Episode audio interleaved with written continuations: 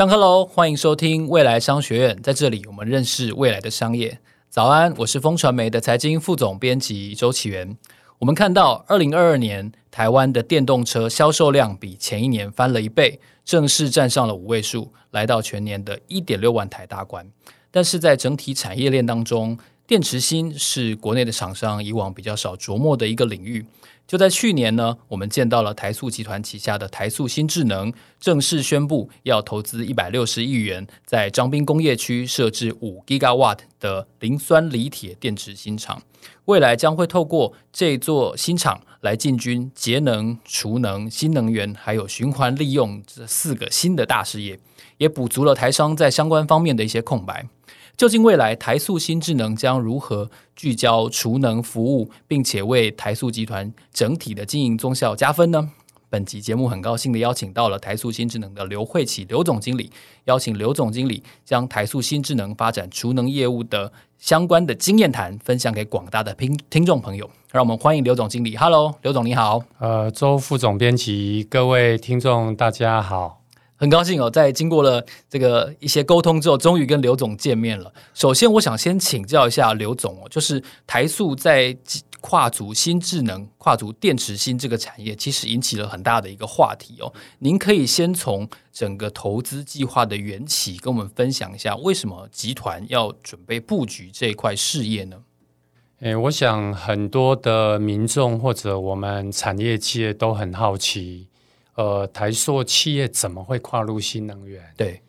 那事实上，我们大概在二十七年前哦，我们的王永庆创办人，他在我们企业内就一直的提醒我们，总有一天石油、蓝煤总总会被我们用完，呃，一定要在石油化学的，我们把它叫做传统能源之外，要找到一些新的能源。他那个时候大概二十七年前，他交代我们是先从呃电池，哦，因为电池是核心。他觉得只要能够掌握电池的技术，然后再把它的成本压到最低，一定可以让石化呃产业所用的能源跨到新能源能够很顺畅，解决真正的。啊，那个能源危机是二十七年前，就是您刚进集团的时候，对不对？差不多是。那那个阶段哦，事实上没有所谓的锂电池，那个时候大家在谈的都是镍氢啊、镍镉啊，像现在很多 hybrid 的车里面都是用镍氢电池。是镍氢跟镍镉里面的这个电池的这个关键的电池芯，不是它不好，而是它有很多的一些呃存在的问题，包括它的续航里程。它的可循环寿命都会比较弱一点，是，所以我们在经过了呃大概十来年的酝酿跟思考，我们大概在二零零八年，呃，经过我们王永庆创办人啊、呃，他那时候的同意，那由我们王瑞宇王董事长来主导，我们台塑企业正式的跨入了新能源里面很关键的磷酸锂铁材料的一个生产制造，从那天开始。总共十四年，我们花了十四年的时间，积累了我们相关的经验，然后在去年，我们正式的成立台硕新智能，跨入新能源的领域。是，您可以介绍一下磷酸锂铁它的重要性是什么？那跟以往其他材料的我们看到的不同，呃，厂商他们自己在耕耘的电池芯的差异又会是什么呢？呃，很多人都对电池很好奇，因为我们比较能够耳熟能详的。铅酸电池大概百年以上，但铅酸的问题就是能量密度比较低，代表的它就是比较笨重，是它的续航里程会比较短。那而且它不环保，因为铅是不好的。那从铅酸电池跨到了镍氢电池，再进阶到我们手机用的叫锂钴电池，有钴嘛？哈，这个锂钴电池能量密度就非常的高，所以我们手机可以越来越轻薄短小。但是锂钴或者后面再延伸出来的锂镍钴这二元或三元的这种延伸的材料的电池，它的最大问题点优点呢是在于它呃真的很能量密度很高，可以让你的东西轻薄短小，续航力很长。但它的问题有两个，我们在二零零八年就发现了。第一个部分呢，鈷啊、镍啊这些我们叫做珍稀原料。我们地球里面储存的量太少哦，只要你用在手机还可以，等到你用到电动车，你绝对会把地壳里面的这材料挖光，都挖光了，啊、用完了，用用光之前，大家抢，价格就会飙涨。所以，我们二零零八年在思考到这个第一个面向，就是材料在我们的环境充不充足，容不容易回收再利用。那第二个，它的问题呢，是它这个材料本身，因为我本身也是学材料的，啊、呃，我化工学材料，不管是镍钴哦，或者是锂钴，这些所谓的呃比较高能量的电池，它本身的安全系数比较低，代表着这材料它遇到高温。我们电池只要有短路，它会产生高温，它本身会燃烧，因为它会释放氧气，所以它的安全性会再稍微差一点点。所以我们考量的第二个因素是安全。是，当你考量了它的一个存在的风险程度，就是它存量够不够，以及安全性，我们二零零八年就决定我们要做锂铁。衍生来谈锂铁。电池磷酸锂铁，它的最大优点就是它的材料存量很够，是它非常的安全。经过了十四年，我们呃来看，从二零一九、二零二零、二零二一开始，我们就会发现，电动车以前都是用锂镍钴二元或锂镍钴锰三元电池，是现在的趋势全部转到锂铁，因为大家在抢材料，所以锂钴跟锂镍钴越来越贵。锂前一阵子就暴涨啊，暴涨啊！锂也锂大家爱抢，镍也抢，对，哦、有妖镍事件嘛？对，没错。啊，钴的部分，钴不是只有我们电池可以用，它包括了军工，然后我们一些国防或者医医疗都要用到钴，所以大家在抢这个原料，你会抢不到，价格就高。好，所以我们跨入了磷酸锂铁最重要的安全成本，而且它的。循环寿命就是它寿命大概是原来旧有的锂镍钴锂镍钴锰这二元三元电池大概一到两倍哦，所以综合来看，我们二零零八年决定要跨入的方向，目前呃事后诸葛来看，应该是算很正确的方向。这个关键人就是我们王瑞王董事长，他一直交代我们眼光要放远一点，要思考清楚。是。刚才刘总说到这个材料的永续性哦，因为如果材料不足的话，那其实也没有什么永续可言啊哈。而另外就是一个就是安全的永续性这件事情，因为如果能量密度太高，它的缺点就是安全会比较有风险嘛哈。是。另外您也提到就是价格的波动性这件事情，在过去这两三年国际原物料市场的大幅的变化，其实已经充分的证明了刚才刘总。提到的早期的预估并不是一个杞人忧天，嗯，但是我们看到台塑要借着这一次新智能的布局，要布局进入新的四大业务，就是除了电池芯之外，同时也有储能啊，然后也有循环再利用等等相关的用途。为什么会有这样子多角化的一个同步性的布局？这是在当初零八年在规划的时候就已经想到的一个完整的方案，还是说近年看到现在台湾市场的一个进展才想出来的新的布局呢？好的，呃，二零零八年，呃，从零八到一二一三，我们企业开始进行了所谓的锂电池，特别是锂铁电池的关键材料的研发、制造、生产。从锂铁材料，哦，磷酸锂铁，我们也做电池用的电解液，也做电池用的锂电池用铜箔，哦，也做电池很多的延伸。原先我们的规划是想要在电池的供应链里面掌握所谓的关键材料，关键材料。我们刚开始没有想要做电芯，但同步呢，我们也注意到出海口必须要把它打通。哦，所以我们在二零一零年开始，先由当时呃台塑生医公司成立一个电池专案组，哦，后面再由电池专案组转化成台塑新智能。我们从台塑生医的电池专案组，从二零一零年开始，我们就开始在了解。呃，怎么把铅酸电池未来把它转换到锂电池，特别是锂铁电池？所以我们经历过了一零年，开始进行了不管应用到储能用的 UPS，哦，紧急备用电源，哦，还是我们后来又跨入了所谓的电网强韧，可以帮助台电哦，让它的电网稳定性增更高的一些储能货柜。我们先从这边也把它打通。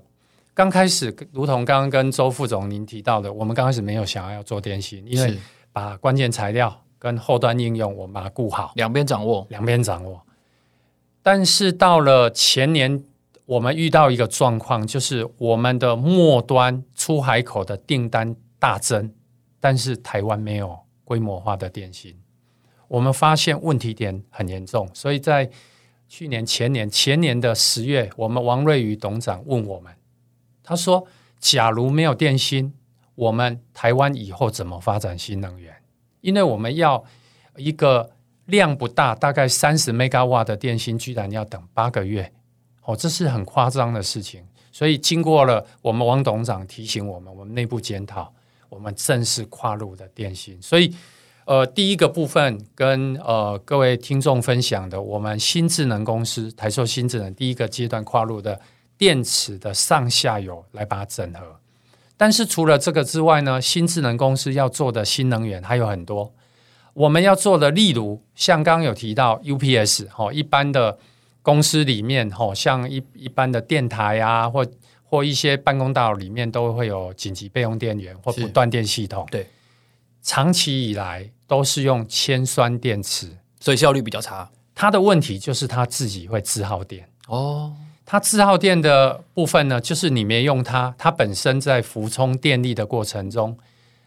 固定每个月会损失十五到十七 percent 的电力。是。那你只要用锂电池，包括二元、三元或锂铁电池，它大概损伤大概五 percent 以内。单就这个差差距，可以让我们电力能源省多多。所以，二零一七年开始，我们很高兴看到台积电对外正式公布，他们在二零二九、二零三零年之前，所有台积电厂区里面的 UPS。要把铅酸电池改成锂铁电池哦，他直接公布他要锂铁，符合你们看到的趋势。看到的是趋势，一个呢是锂电池它比较安全，锂铁电池安全；第二个锂铁电池节能，这件事情是很重要。所以台塑新智能除了电池产业链，还要做节能的事。那我们还要做其他的新能源，风、光、水。好，包括氢能，全部是我们要发展的一个范围。为什么呢？因为我们不能再依赖哦所谓的传统的燃煤、单纯的天然气或者单纯的核能不行。我们台湾或者全球在跨入新能源的阶段，一定要用多元的能源。哦，呃，国外他们认为核能是好的，我们台湾呃也可以考量蓝煤。其实你把它的比重下降。透过风力、呃太阳能，哦或者水力，未来再有氢能，综合的多元的一个能源策略一拟定完之后，我们可以兼顾新能源，因为新能源的用意就是可以节能减碳。对，你只要跨入新能源，你发展电动车，你降低燃油的依赖，你就可以节能减碳。所以，当多元的能源可以被我们发展出来的话，我们未来在推新能源可以畅行无阻。所以。我们台塑新智能也在做新能源哦啊，当然最后一个，刚刚主持人周副总也有提到回收。我们在想电池的生产之前，我们就先想到电池一定要回收，对，不然一定会变成环境、我们国家一些产业的灾难。对，大家想象一下哈，现在呃，去年的全球的电动车一年卖了超过七百五十万辆，是。八到十年之后，当它的电池淘汰下，寿命结束的时候，寿命结束，只要没有一个回收再利用的系统，它会变成灾难，就是又堆又堆出一座一座垃圾山的意思啊。是的，所以我们在要构思，我们在张斌那边要盖电芯厂，我们同步就在思考以后的废弃电池我们怎么再利用。是，所以我们呃就会从所谓的节能、储能、新能源到回收再利用。我们界定成我们台塑新智能重要的一个发展哦一个范范畴是。那我也很好奇一件事情，就是现在各行各业其实也不只是台湾哦，全世界面临的一个疫后的新常态就是缺工。那作为台塑集团的一员哦，台塑新智能在整体的不管材料的研发，就是您的专业嘛哦，然后包括整体的人才的培育哦引进，以及整个设备跟科技跟技术的导入，在这几个重要的方面。台塑集团提供了哪些重要的资源哦？这个助力让台塑新智能可以好好的加速的把它的技术跟人才培育到位。我在谈人才之前哦，我先谈一下，因为刚刚有提到台湾的电芯哈，呃，产业一直没有很蓬勃的发展，是呃，最重要它没有国际竞争力，原因是因为它规模太小，所以我们在构思我们要在台湾在彰化设计两期，总共五 gigawatt hour 的一个产线。第一个部分，它自动化程度要够高。第二个，为什么要五个 giga？因为只有 gigawatt hour 以上，我们才有机会跟国际接轨。我指的是你的议价的能力，你产出的成本才会有竞争力。好，所以我们当初在构思整个在彰斌要建，要建就要不是只为台湾，要为台湾的产业未来跨出台湾走向国际，一定要支持他们。所以我们的电芯的规模很重要。那在过程里面，第一个就是自动化。可以让我们的人力依赖的程度可以下降。那第二个部分，我们集团也动起来，特别是我们学有三所学校里面的长庚大学跟明治科大，他们各做了一些努力。明治科技大学特别成立的所谓的新能源的一个研究中心，哦，它里面有绿能中心。那另外，它也跟呃配合科技部跟教育部。呃，未来会变成一个台湾重要的新能源电池的一个，我们把它叫做研发培训基地。哦，它不是只为了台塑企业，还有所有台湾只要需要新能源的人才，我们人才的平台，人才的平台是哦。那长庚大学那边也是，我们先投入一些资源，让长庚大学呢可以吸纳含国外的、国际的、含台湾有心跨入新能源的。我们提供他所谓的四年五百万博士班，哦，我们呃一个一个奖学金的一个计划，来让我们的学校那边针对特定，特别是新能源的一个项目，吸纳高阶的人才投入这边。因为台湾不能只有台积电，因为只靠台积电，这是非常实在的一句话。是的，我们台湾要有很多的护国神山，哦，包括生技的，包括新能源也要，所以。我们努力会跟学校那边来进行合作。那我们第二阶段不会只有三所学校，我们包括现在在跟台大、哦，在跟成大、云科大、长隆大学等等等学校都会谈策略联盟合作。我们希望帮各个学校找到一个新能源未来发展的一个定位方向，让他来帮我们培训人才。台湾最缺的人才，现在我们从新能源的角度。电机哦，还有电化学哦，这边真的电机跟电化学真的缺太多了。所以家中有准备要选主专专业主修的听众朋友的时候，可以劝一下这个家里的这个孩子，或者是亲戚朋友的孩子，往这两个方向来发展。是的，您觉得机会非常大，非常的大，因为你你只要是化工或化学科系的，只要转到电化学，未来的路会很广。那电机大家知道，像台大电机，很多的成大电机。都很强，他们的思考逻辑都要到像只有台积电，但事实上电机的路很广，你可以到电动车，可以我们所谓的三电系统里面有马达，你也可以电机可以到电网里面的重电系统，也可以到电池，用你电机的专长来支持我们所所有的电池的生产线。哦，所以电机电化学台湾缺了很多的人才。学校这边也加紧角度在帮我们，是。那当然还有另外一部分，我们企业也呃完全的投入，因为我们分两个场域，第一个就是我们做出来的相关的产品，企业是一个很好的一个不不叫实验场域了哈，它会优先来使用，可以让我们建立很多的经验跟时机，然后再扩充到所谓台塑企业之外。那另外一个，其实我要强调一下。台湾两千三百万人这个小岛，我们台湾岛其实是一个很好的新能源发展的场域，是。因为呃地界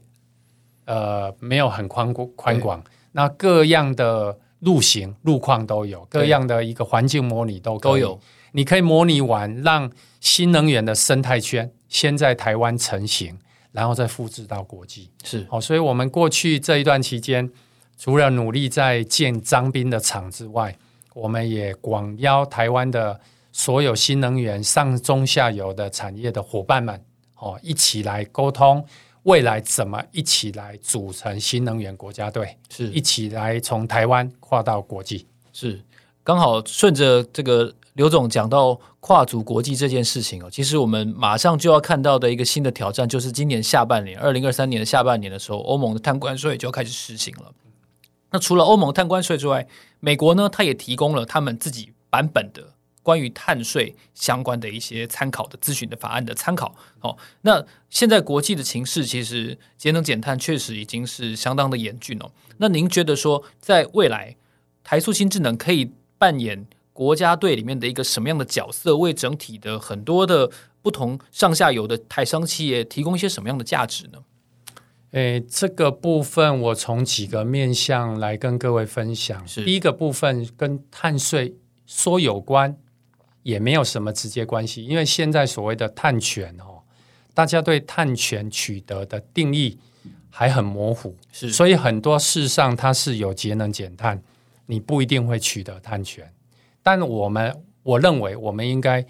做对的事，只要对。节能减碳，未来推动碳中和、净零碳排有帮助，我们一定要做。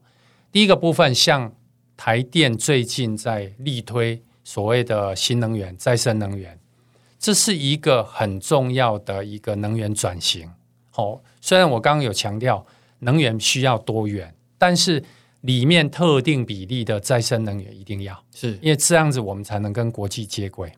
但是你在推所谓的再生能源的时候，储能只要没有配套搭配好，我们的风光水，它的能源的产生是不不稳定的。哦，你就浪费掉了，浪费掉。你只要来了个连续像前阵子的午后雷阵雨，那段期间完全没办法发太阳能光电，是电网怎么受得了？是好，所以未来在风光水甚至氢能，好这些热能。他们都要搭配所谓的储能系统哦，所以我们台塑新智能能够参与的第一个面向呢，是我们广设储能。好，待会我会解释我们哪几个面向来做储能。那除了这个之外呢，储能你只要让电网的压力下降，甚至中长期来讲，我们只要能够用储能来让我们电网的尖峰用电压力下降。我们的电厂就不用全能开，对，烧煤就不用烧那么多，哦，因为我们尖离峰的差差距大概差二十五到三十 percent，以前到三十五 percent，我觉得应该可以算三十 percent。你只要能够适当的运用储能，把离峰的电储存给尖峰来用，我们的电网压力就下降，我们就不用耗那么多的力气。来为了那一个尖峰的点来发电，有一些容错空间，可以这样说吗？容错可以，你只要这样子做，我们的所谓的节能减碳又藏在这边，这是一个很重要的效率。是，但这个现在看不到碳权，但它应该要做。我们甚至也力推，呃，希望未来包括各个办公大楼，家家户户里面哦，都要有一个小型的储能设备。是，好像。我们一般的办公大楼以后的 UPS，我们所谓的紧急备用电源不断电系统，它也可以兼着紧急备用电源。只要是台电电网临时跳脱，它可以供电。是你只要每个办公大楼都有存，每个家庭里面呢，你只要有一个五度电或者十度电的储能系统，就好像我们家里面会有个水塔嘛。是你只要有水塔，当自来水公司临时没有水的时候。大家家户用我的一吨或三吨的水塔，我是可以帮助降低自来水公司的压力。是，所以当你家家户户里面都有一个家用的几度电都没关系的哈，你有一个缓冲的一个储能系统，我们一样可以降低电网的压力。好啊，这个一样是一个非常好的一个模式。是。其实，在刘总的这个分析跟介绍当中呢，其实我们也很清晰的感觉到，就是台塑集团以往非常强调的这个成本效益这件事情哦，在刘总刚才的介绍当中，我们已经看到了未来台塑新智能可以发挥的机会跟它的市场大概是在什么地方。同时呢，我们也看到了哦，除了台积电以外，其实要扮演一个国家队呢，其实需要的就是。怎样够的 capacity 的厂商出来当领头羊？那我们今天从刘总的分析跟介绍当中，也很清晰的感觉到，台塑新智能有这样子的雄心跟具体的规划呢？已经在默默划水，而且划水了长达十四年之久啊，才有这个底气敢跟大家说，我们已经正在量产的路上，而且好像距离这个实际上要推出第一颗产品已经非常接近了，可以这样可以这样说吗？诶，可以的，因为我觉得前阵子还听很多产业界都还在问哦，台塑企业真的要生产电芯吗？呃，你们都办过典礼的，还有人会这样问啊？我们四月十二号举办动土典礼，很多人都还在怀疑哈、啊，因为事实上，呃，我们从前年就开始筹备，是那去年啊、呃，今年的四月十二号办动土典礼，我们预计明年的四月底设备就绪之后，五月一号开始调教，是七月目标七月一号第一颗电芯就要产出，我让同仁的给同仁的一个努力目标。明年的八月底九月初要能够全能生产，只要台湾的各行各业它有本土的电池芯的一个需求，台塑新智能一定责无旁贷，一定要全力 support。这第一个哦，一个叫足量品质优的一个电芯。第二个，刚有跟各位分享，要有足够的规模，我们才有机会把成本降低。是我们王瑞董事长交代我们的。不则不仅是冲量，品质要优，成本一定要压低，我们才能帮助台湾的产业打国际杯。这也是台塑集团 DNA。没错，这个就是我们的基本功，因为要呃适当的获利，然后我们合理的利润。对，但我们的责任就是要帮助，不是只有我们，还要帮助台湾的产业可以跨向国际，好来跟国际来做一个竞争。是。我相信听完了本期节目之后呢，大家对于台塑新智能、对于刘总的一些专业的见解，都有了更深的认识，而且也能够知道说，如果没有台塑新智能加入的话，其实台湾的整个新能源的产业，不管是储能也好，不管是循环回收再利用，或者是节能，其实它都少了非常重要的具规模化的国产元素这件事情。所以今天非常谢谢刘总波荣来到我们的节目现场，跟大家这么多非常深入的解析，到底未来新能源产业当中台塑新智能可以扮演什么角色？让我们非常谢谢刘总，谢谢您。好，谢谢周副总编辑，谢谢各位听众。未来商学院，让我们下一集见，谢谢，拜拜。